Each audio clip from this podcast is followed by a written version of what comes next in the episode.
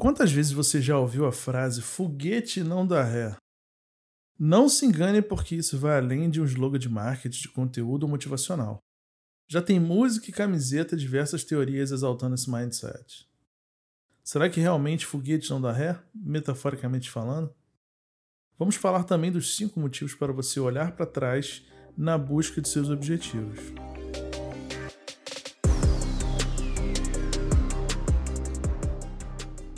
Bem-vindo ao Figital, um podcast sobre inovação, tecnologia e pessoas que une experiências do mundo real e virtual com suas barreiras que desaparecem a cada dia.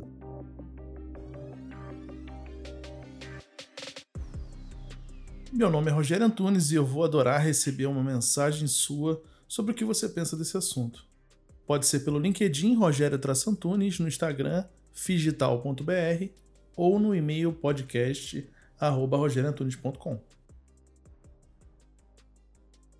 Esse ato de três meses e pouco foi bom para refletir sobre os assuntos que eu gostaria de trazer e a forma como eu produzi esse conteúdo. Uma das referências nesse processo para mim de criação é o Cris Dias, que tem um podcast chamado Boa Noite Internet, que consegue gerar pelo menos uma enorme reflexão dos assuntos que ele aborda. Ele fala da importância de criar ciclos ou temporadas no processo de criação e tirar um pouco do automatismo e da necessidade de engajar. Eu fui puxado no vórtex do primeiro sprint do podcast, que leva muitas iniciativas ao limbo quando passada a empolgação inicial ou devido à baixa resposta de audiência. Este episódio vem para quebrar esse ciclo e o clique dele veio de um dos inúmeros grupos de inovação e tecnologia que eu participo. Um dos líderes barrou uma discussão sobre o nome do próprio grupo, dando uma carteirada de presidente da iniciativa e estava encerrando o assunto porque é o papel do líder e que se alguém quisesse ter voz, teria que participar mais ativamente. Minha mente só lembrava nesse momento daquela imagem compartilhada um zilhão de vezes no LinkedIn da diferença de líder e chefe. Dá para entender porque ela não fica velha, né? Claro que passado alguns minutos, o que veio do eu emoção, sem absolutamente nenhum filtro, começa a ser questionado pelo eu razão, que já indica as possíveis consequências dessa arrogância. Então vem aquela tentativa de amenizar o já escrito, printado e tatuado eternamente naqueles que ousaram o desafiar. É super interessante ver como muitos dos ecossistemas de inovação têm exemplos deste tipo que estão completamente descolados do conceito de inovar. E você age como um foguete na hora de trocar ideias e se relacionar com as pessoas? Se você é adepto do slogan Foguete não dá ré, eu sinto te informar que a SpaceX, do revolucionário Elon Musk, acabou com essa teoria. A empresa simplesmente está trazendo de volta os foguetes utilizados na subida, reaproveitando o material e deixando os concorrentes muito para trás. Estou escrevendo e gravando esse episódio após a empresa mais uma vez fazer história com a primeira tripulação de civis a alcançar a órbita da Terra e com os humanos que chegaram mais longe desde o programa Apollo, que levou o homem à Lua e foi encerrado em 1970. A nave Expedition 4 fez uma missão espacial de três dias orbitando a Terra, ficando a 575 km da Terra, acima da Estação Espacial ISS e do telescópio Hubble, e andou uma velocidade de máxima de 27.400 km por hora, ou seja, 22 vezes a velocidade do som. Saindo da parte de tecnologia, vamos voltar nosso foco para as pessoas, e essa analogia é importante para mostrar que olhar para trás não é uma coisa ruim, e que em alguns momentos da vida você realmente pode e deve retroceder para poder alcançar novos caminhos, novas metas e novos objetivos. A vida não é uma corrida de 100 metros, está mais para uma maratona em que às vezes grandes objetivos demoram muito tempo a serem conquistados. Como já ouvi de um colega, três mulheres não fazem um bebê em três meses. Então, quais são os cinco motivos para você olhar para trás para construir seu futuro e obter os resultados desejados com muito mais rapidez e menos esforço? Primeiro motivo é: você pode encurtar sua curva de aprendizado. A curva de aprendizado nada mais é que uma representação gráfica da sua capacidade de aprender em relação ao tempo. Se você acelerar seu processo de aprendizagem, chegará ao ponto de saturação mais rápido, pois aprenderá com menos tempo. À medida que o sucesso deixa rastros, você pode procurar pistas em seus resultados para tomar as ações certas e alcançar o que deseja. Ao observar o que aconteceu, você pode acelerar seu caminho para o sucesso. Uma parte importante desse processo está em descobrir o que funciona e também o que não funciona, e isso toma tempo. Mas quando encontrar, isso vai ser parte da sua própria fórmula para evoluir cada vez mais rápido.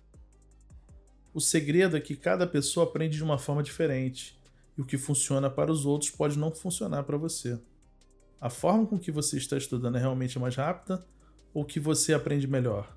Se outras pessoas estão se desenvolvendo mais rápido, pode ser que eles já tenham otimizado que dá mais resultado para eles e tudo bem. Isso não é uma competição com os outros, e sim com você mesmo. O segundo motivo é que você pode evitar cometer os mesmos erros. Mesmo não gostando, todo mundo comete erros e geralmente eles ensinam lições valiosas, fortalecendo o nosso mental, emocional e físico para não cometer os mesmos erros repetidamente.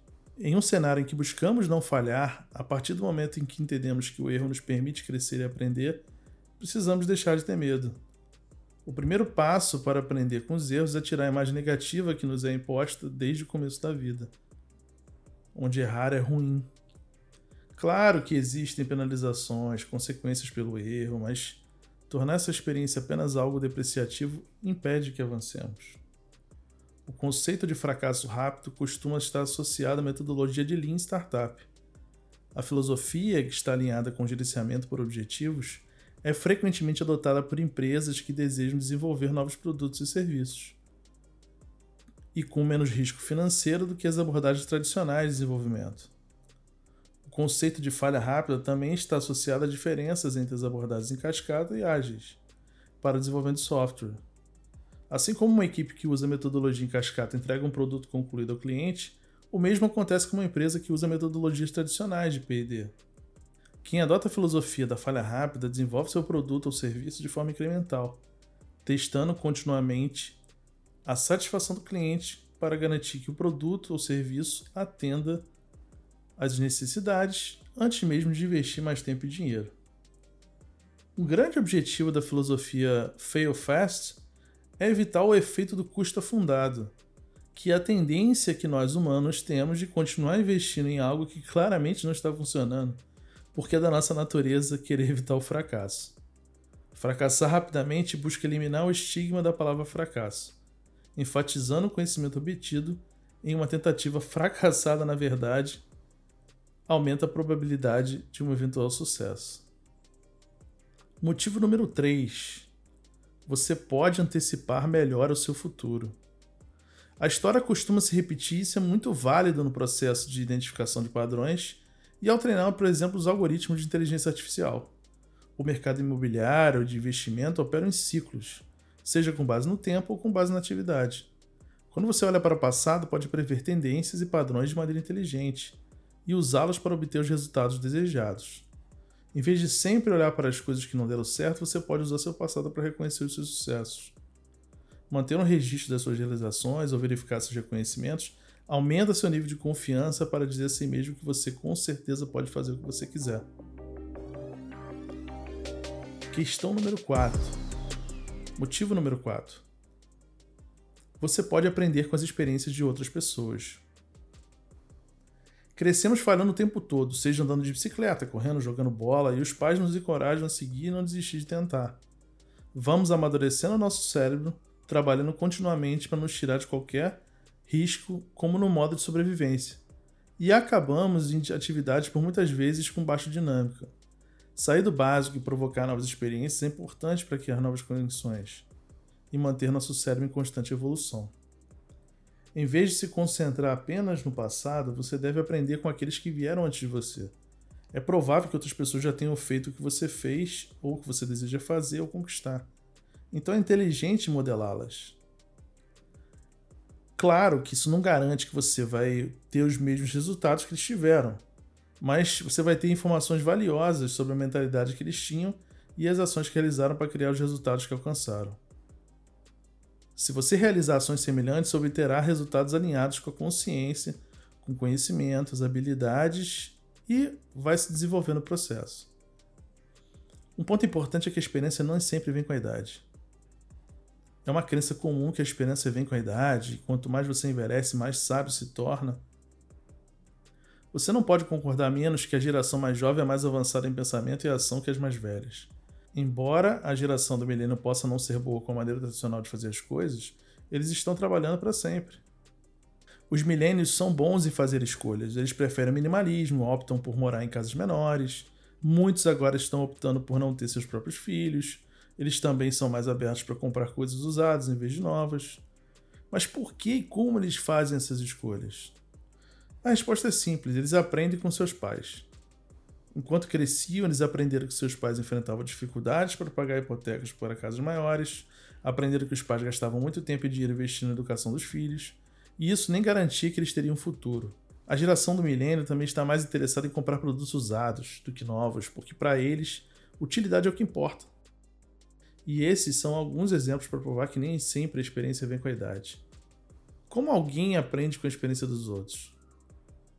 O conceito de aprender com as experiências dos outros pode parecer estranho, mas se você observar suas atitudes no dia a dia, está na verdade aprendendo com as experiências de alguém involuntariamente. Digamos, por exemplo, que você está comprando um carro de marca e de modelos específicos. Se você encontra alguém que tivesse o mesmo carro, não receberia seu feedback? Novamente, isso é algo que fazemos todos os dias. Eventualmente, você está aprendendo com as experiências dos outros e nem percebe. Quando você quiser aprender algo, você pode encontrar um mentor. Tudo que eles fazem é usar a sua experiência para guiá-lo. Quando você implementa isso e usa para fazer uma versão melhor de si mesmo, você já está na curva de aprendizado acelerada. Depois de começar a fazer isso, você passa a usar isso com esse seu tempo com eficiência, tomando decisões mais sábias e sua vida passa a ter uma perspectiva totalmente nova. E é por isso que nunca há uma ideia aprender com outra pessoa, seja a sua experiência boa ou ruim. O motivo número 5 e o mais polêmico é que você aprende a identificar atitudes e comportamentos tóxicos.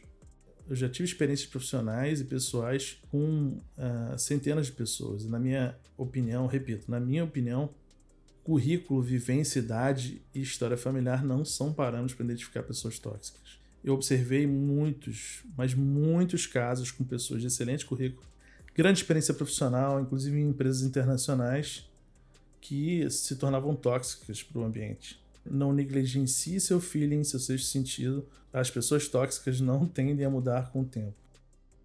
Não podemos abrir mão de coibir comportamentos como o de respeito pela segurança de si mesmo e dos outros, irritabilidade, agressão, falta de remorso por ações como mentir ou manipular outras pessoas para lucro ou para diversão. Muito cuidado com a territorialidade. Somos territoriais por natureza. Quando membros da equipe de um departamento diferente criticam uma postagem do blog que eu escrevi, a minha reação automática vai ser defendê-la.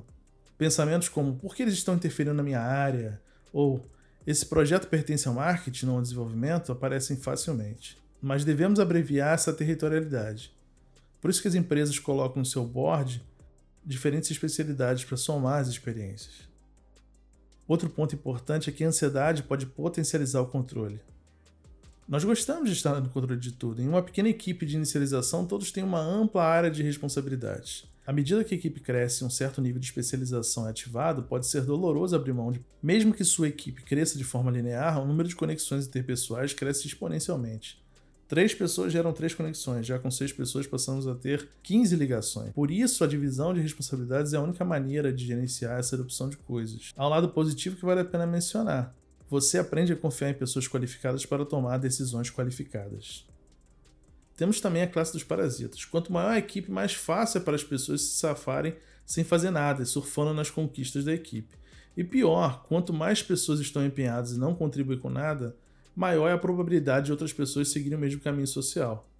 E os parasitas florescem com frequência. Você pode combater esse fenômeno tornando o impacto do indivíduo na equipe o mais visível possível e reprimindo os vadios sociais onde quer que os encontre. Uma boa cultura estabelece que equilíbrio entre urgência e segurança psicológica é fundamental.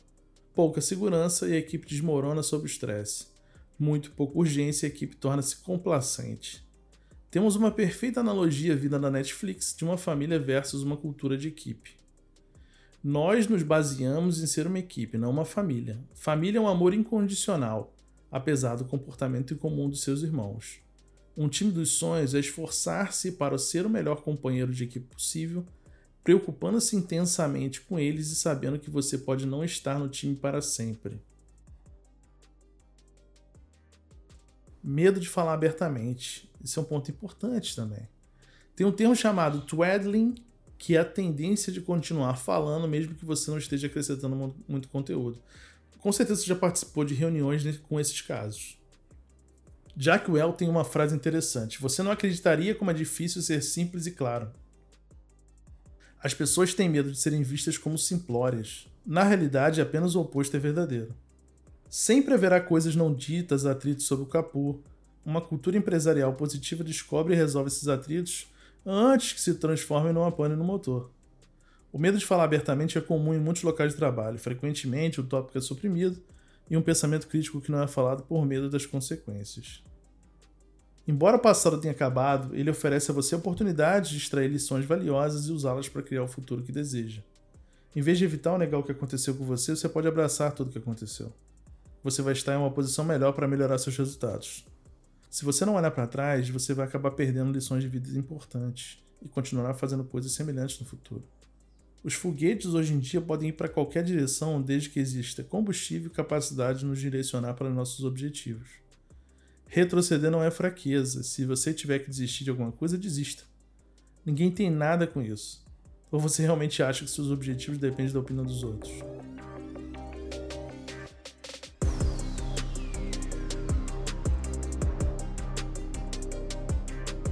Que você achou desse episódio? Vou ficar muito feliz em receber uma mensagem sua através do LinkedIn, Rogério Trassantunes, ou pelo Instagram fidital.br.